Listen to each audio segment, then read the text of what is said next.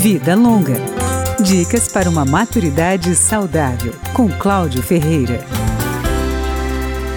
Baseada na própria dificuldade de encontrar roupas adequadas, a pedagoga e psicóloga Sueli Tonark resolveu pesquisar a relação entre o vestuário e o avançar da idade. A pesquisa resultou no livro Vestir com o Desafio do Envelhecimento. Sueli aponta quais são as principais dificuldades para os mais velhos na hora de comprar roupas. É a falta de produto, um olhar mais apurado para esse público que está aparecendo agora, que somos nós, os velhos.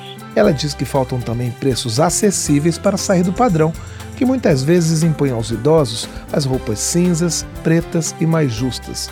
Sueli fala que os fabricantes de sapato, por exemplo, já fazem modelos ao mesmo tempo mais confortáveis para os mais velhos e com o design bonito. Mas as confecções de roupas nem sempre levam em conta que ao envelhecer, a mulher idosa, por exemplo, tem a barriga, os quadris e os seios maiores. A estudiosa sabe que esses padrões para a velhice existem em várias culturas e que às vezes é preciso quebrar barreiras. Tem a possibilidade da liberdade que você tem de escolher uma roupa mais larga, uma roupa confortável, uma roupa bonita, uma roupa elegante, não dessas adicionais que tem aí no mercado para vender. Sueli Tonark lembra que ninguém quer envelhecer. Por isso, muitas mulheres optam pelas mangas mais longas para esconder o braço caído ou procuram estampas grandes, com a promessa de ficarem mais jovens, o que nem sempre funciona. Ela resume como os mais velhos devem escolher as suas roupas. Qual que é o, o jeito que você se olha, no se olhar e se ver no espelho,